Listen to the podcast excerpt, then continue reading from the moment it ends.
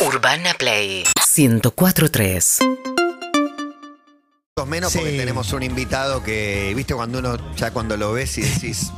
Cae bien, cae bien, Acá hay aparte. algo, acá hay algo, claramente, que es Roberto Edgar de Volcán. Roberto Vamos. Edgar Volcán. Con anteojo, pelo corto, entró y dije, ¿y este? ¿Y, y este? Igual dejate lo que quieras, ¿eh? No, no, como, vos, como vos te sientas cómodo. Esto fue lo que quedó. No, espectacular, espectacular. Gracias, che, bienvenido. Gracias por venir. Gracias a ustedes, gracias a ustedes. La verdad que es un placer. Un placer enorme. Pero pará, jodés mucho con esto de lo que quedó y demás, porque recién hablando a los 16 la pegaste y yo un poco en chiste te decía, si a los 16 no se te vuela. la- No, no es fácil. 16 años, atajate este éxito y actúa normal, ¿viste? Hacé como que acá no ha pasado nada. Es imposible. eso. Claro. Entonces. Bueno, hacemos en los shows lo que recién hablábamos. De esto fue lo que quedó porque decimos, bueno, quizás eh, algunos del público están diciendo, esto era lo que hacían el pasito, Sí, lo que hacían sí. la coreografía, lo que usaban los pantalones ajustados, El pelo lo largo. que usaban el pelo largo. Entonces me saco los anteojos y digo, y esto fue lo que quedó. Claro, claro, claro, claro, claro. Siempre el chiste. Un, un número, está bien, está bien, un paso de Pero, comedia. pero garpa, garpa. Pero, pero y adentro de todo eso, digo, hay una conclusión sobre eso, de- al margen de, de reírte un poco de vos mismo. y- No tengo drama de decir la, la- la edad. eh, bueno, arrancamos muy, muy chico, como decías vos, 16, 17 años. Tuvimos que emanciparnos para, para salir del país. Eh, una linda experiencia. Eh, yo vengo de, de- de Misiones, de una familia muy humilde, donde todo nos costó mucho. O sea, ¿Qué tan humilde era? eh, muy, muy humilde. Casa, casa de madera, calle de tierra. Y donde trabajaba, trabajábamos ¿Vos laburaste de pendejo? ¿Te, te que salía a laburar? mi familia, de parte de padre, eh, panadería. Y de parte de mi mamá, eh, pastelería, o sea, confitería. ¿Pero podías eh, hacer el factura. colegio o tuviste que largar para laburar? y No, eh, estaba cursando el segundo año de bachillerato, estaba estudiando para guía de turismo en, en la ciudad de las Cataratas. Yo nací en Puerto Iguazú.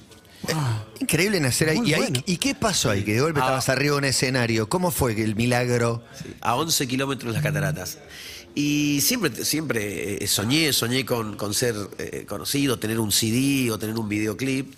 Y un día mi mamá me llama, estaba en Buenos Aires, ella justamente en un viaje que hizo acá por Buenos Aires, y me llama y me dice, mira, acabo de hacer escuchar tu cassette.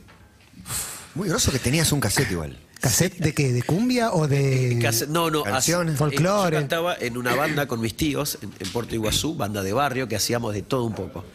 Desde rock hasta, hasta sertanejo. Sertanejo es un ritmo eh, brasilero. Claro, son fron- frontera ahí, ¿no? De mucha influencia brasilera. Fala- falamos, falamos em português. Fala, fala. Nós, nós falamos português. eh, eu canto português também. Y hablamos el guaraní. El guaraní, mi mamá paraguaya. Tres idiomas argentino. que maneja. Y es la triple frontera ahí Añegua- cerca. Añegua, vai, vai, pero añé guaraní me veí. Un montón. Eh, sí, y bueno, y cantaba, cantaba. En portugués también, siempre.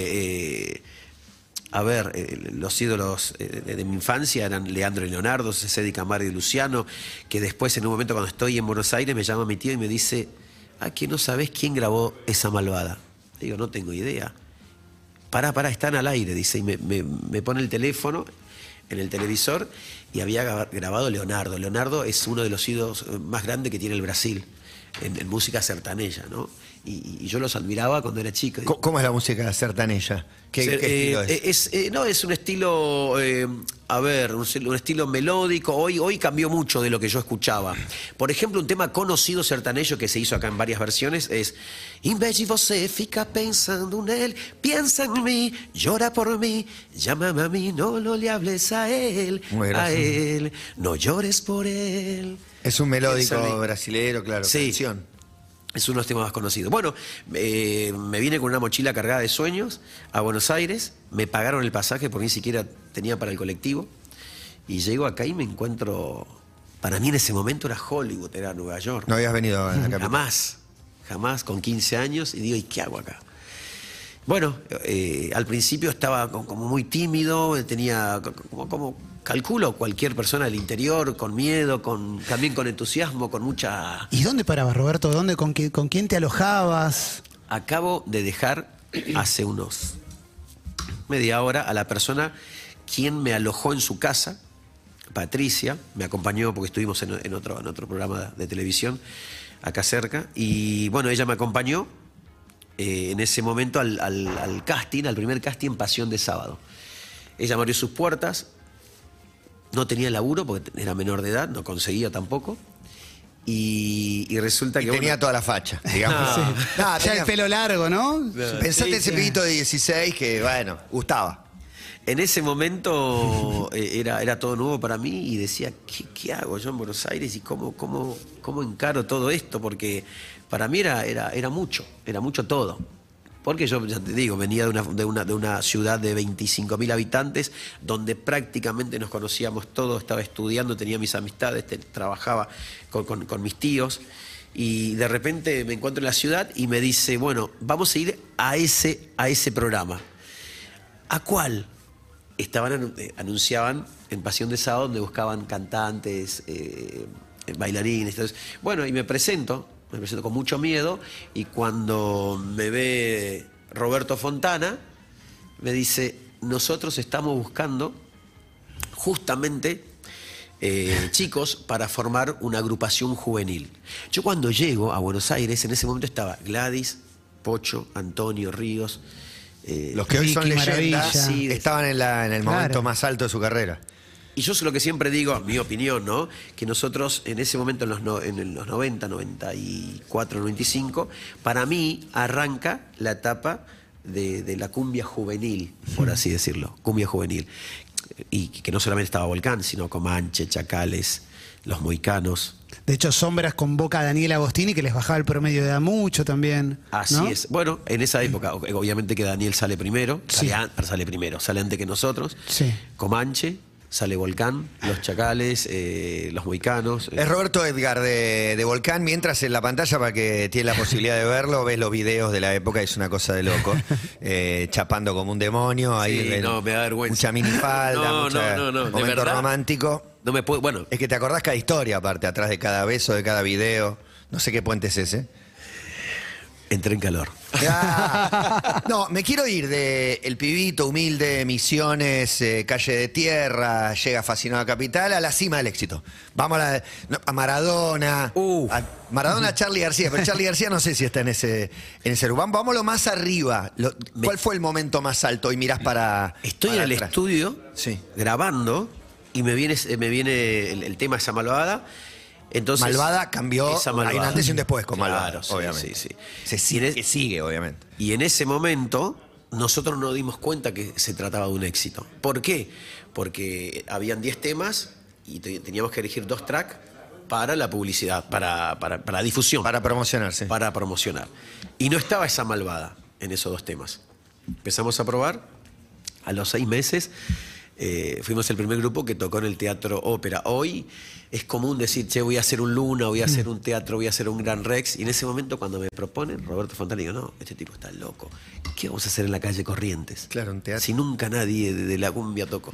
Bueno, la cuestión es que fue un éxito y a partir de ahí empieza, Matías. eh, esto fue en el octubre del 96. 21 de octubre del 96, teatro eh, ópera. Y ahí yo no entendía nada. ¿Pero Eh, tenías vida?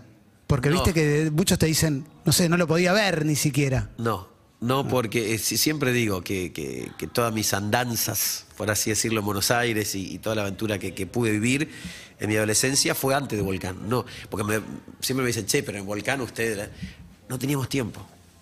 No teníamos tiempo ni de noviar, por así decirlo. Claro, que eran eh, 10 shows No. por fin de semana. Y llegamos a ser nueve. Estábamos entre 15 y 20 minutos en cada lugar. Una locura. Que, que tampoco nos daba eh, de tiempo ni siquiera para sacar una foto porque teníamos compromiso que cumplir, bajamos y nos íbamos. Y hoy sí, hoy, hoy me propuse volver y disfrutar minuto a minuto, no hacer más de dos o tres shows. Eh, si me puede acompañar, acompañar mi familia, soy el hombre más feliz del mundo, mi, mi hijo, mis Te nombré a Maradona recién y me, me Ah. pusiste una cara. Que, contame la historia de, de conocerlo de, o de eso. Estaba cenando en Ski Ranch. Bueno, más 90 no se consigue. Qué buen comienzo, ¿no? No, espectacular, espectacular. Liz fácil la valle.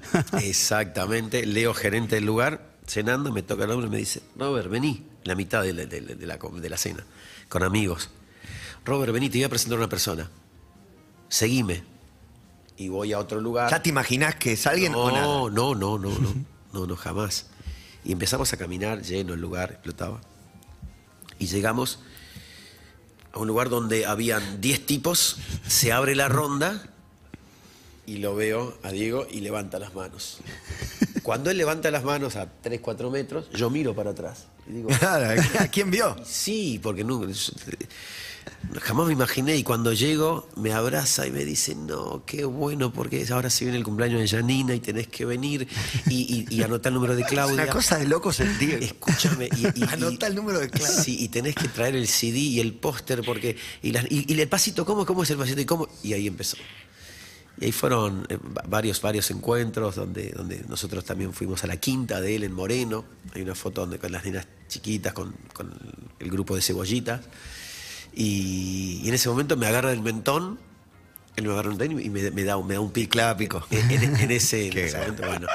Y no, no lo podía, me temblaban las piernas. Eso fue una fiesta, la que están viendo, una fiesta en, en Devoto, donde él usó todo, toda la noche una corbata, que después en un momento se ve que en agradecimiento de mostrar su cariño en esa foto que estamos viendo, No, me- eh, él agarra, se saca la corbata y me la regala. Y esa hoy la tengo en casa. La tenés. La tengo en casa, sí. No tiene precio. No, No, tiene precio. Es, es espectacular. ¿Y dónde está ese recuerdo entre todos los grandes recuerdos de tu vida? Eh, es uno más, digo, podés tener unos cuantos, pero Tú- tú- ahí está. el- Uh, el pico, el pico, el pico. te conté mirando a Qué cámara. buena imagen esa. Remera de Ski Ranch. Y re- Es mucho.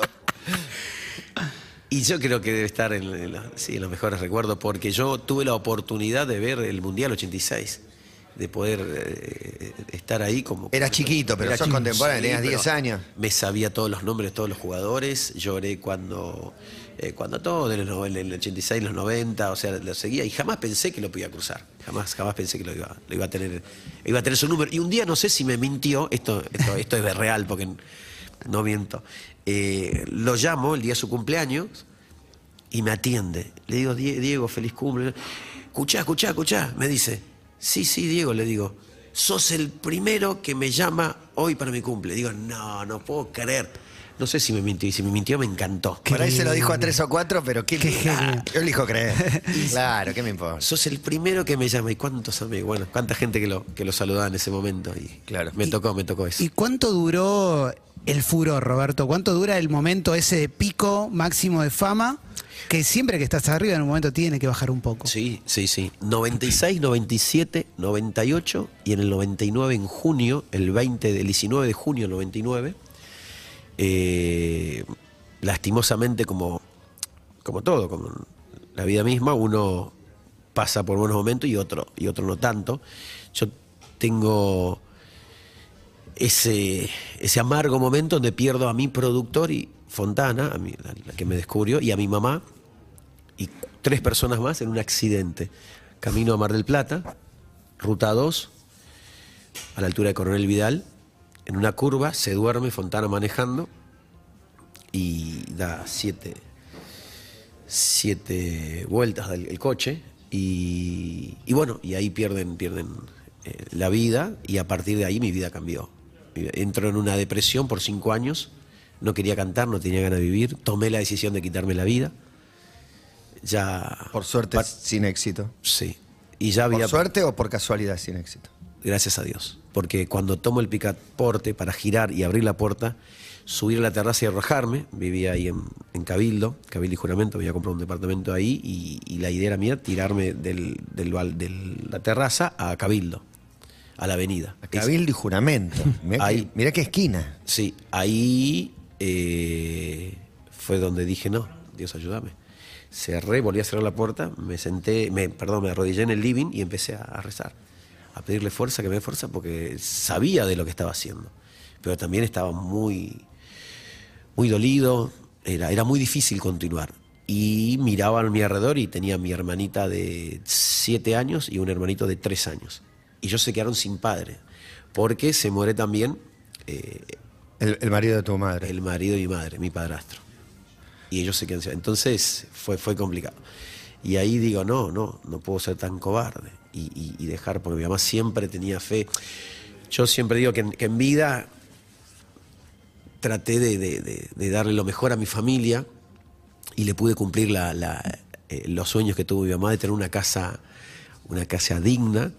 Eh, le había regalado mi coche, mi auto, y traté de, de- no solamente lo material, sino traté de estar siempre, todos los días hablábamos por teléfono, ella en Misiones, yo acá en Buenos Aires, y mi mamá era, era todo para mí. Y también ella fue la que entregó el cassette, Sí. ¿no? Y la que te empujó y pasaste de no tener nada a tenerlo todo y de tenerlo todo a esta depresión impresionante. ¿Y qué viene después? ¿Cómo salís de, Bueno, de ahí? Porque Pepe- es un sub y baja impresionante tu Sí. vida. Pepe Parada eh, se hace cargo de, de- de mi representación, de mi carrera, y reúne a todos mis amigos. Y dice, chicos, Roberto no está para nada bien. Lo que yo les pido, le digo, ayúdenlo porque este, este, este pibe dice, o termina en el alcohol o en las drogas. No creo que tenga otra salida, Pepe. Así que no sé si lo dijo así de una manera, si Sí, realmente lo pensaba, o diciendo, chicos, bueno, eh, tra- tratemos de ayudarlo.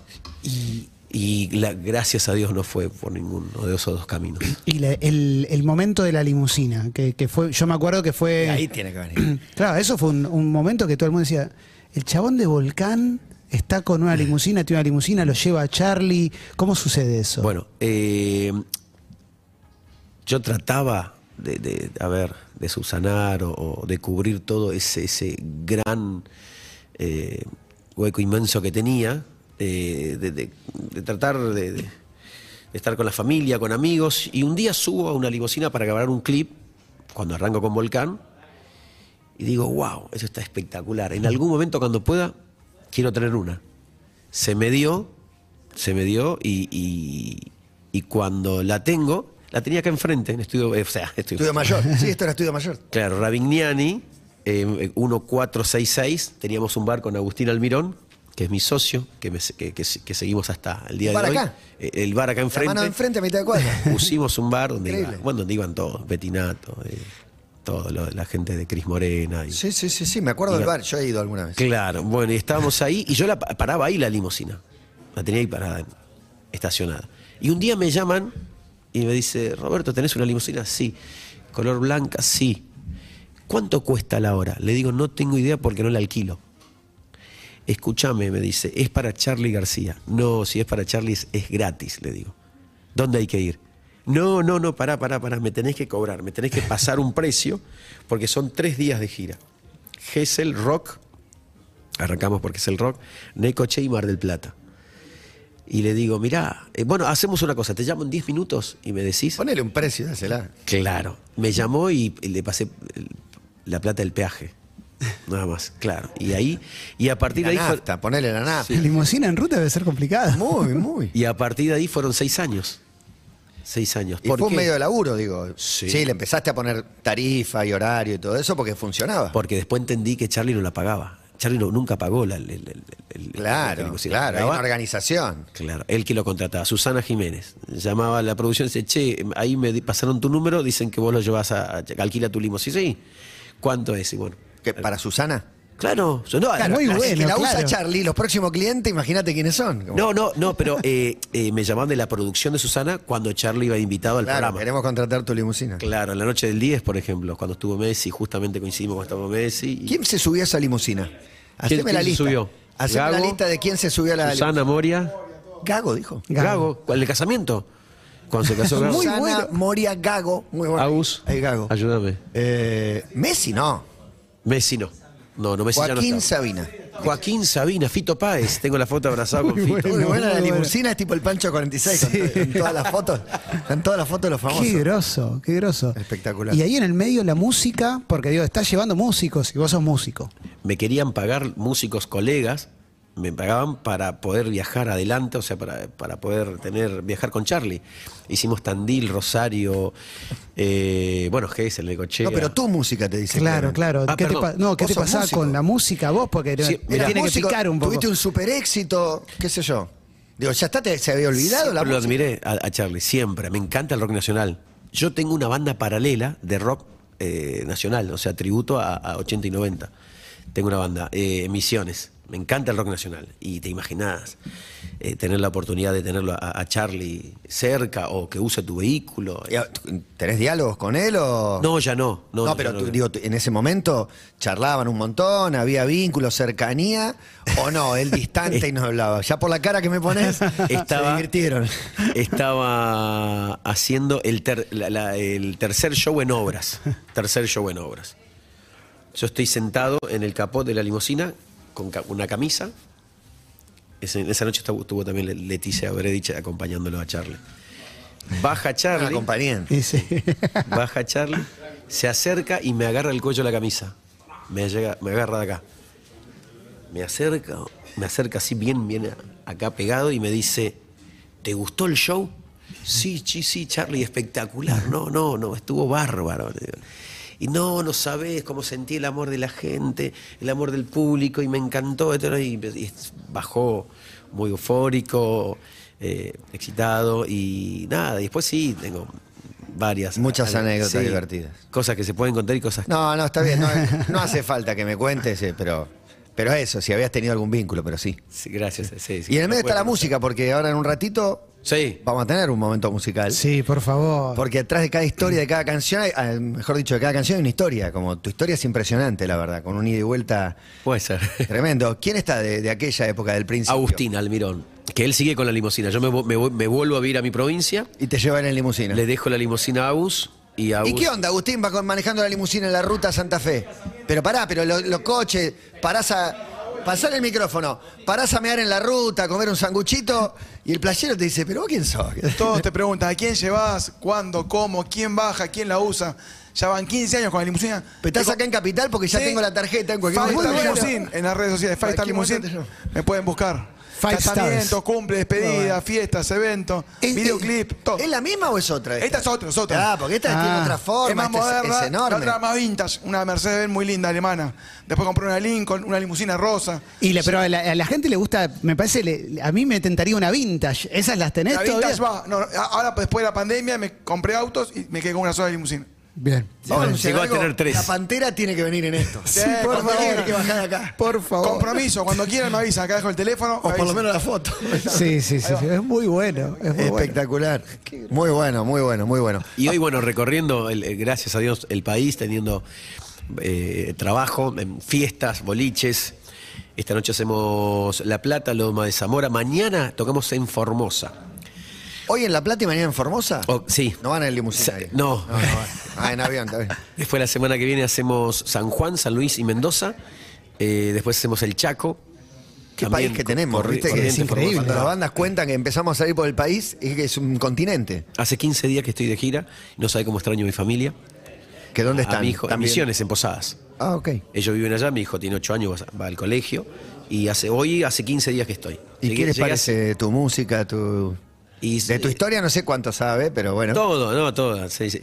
Yo me casé, es, eh, mi vida cambió totalmente. Eh, estoy, la verdad que en una etapa muy linda, muy linda de mi vida. Eh, no sabía, no sabía que existía este amor eh, que siento por, por, por mi hijo. Y pero si a los 16 años te metieron en ese quilombo, ¿cómo te vas a imaginar? Pero claro que es hermoso lo que No, me cambió la vida con mi hijo, mi señora, me- me- que tenía unas ganas, jamás pensé en casarme ni, ni me veía casado. Después me agarró unas ganas de casarme, me predicaron la palabra, me- nos bautizamos, somos cristianos. Claro, claro, sos muy cristiano. Lo que más querés es volver a tu casa, estar con tu mujer, con tu hijo. Y respeto siempre a la familia 100% y eso... Y eso que alguna vez habías dicho, eh, como una declaración de no, no sé si, no sabía que se podía ser fiel, no sé. Sí. Una declaración así tenés. Sí, ya sí, no me acuerdo. Jamás pensé que podría ser fiel, dijo Claro, en una nota. Pero ¿hace cuánto fue Jamás eso? pensé. Y no, y eso eh, de que estoy firme, firme, hace 8, 8, 9 años en pareja. Y siempre digo que mis labios no tocaron otros labios que no es de mi mujer hace 9 años. Espectacular, muy bueno. Sí. Bueno, gracias, gracias Roberto por, por charlar un rato con nosotros. ¿eh? Y se puede, ¿eh? ¿Se puede? Se puede, Se sí, puede. sin duda. Yo creí que no, pero se puede. Bueno, a prepararse, ¿eh? que ahora viene un Chorigaves en la terraza en un ratito. Hay una canción y antes habrá un anuncio.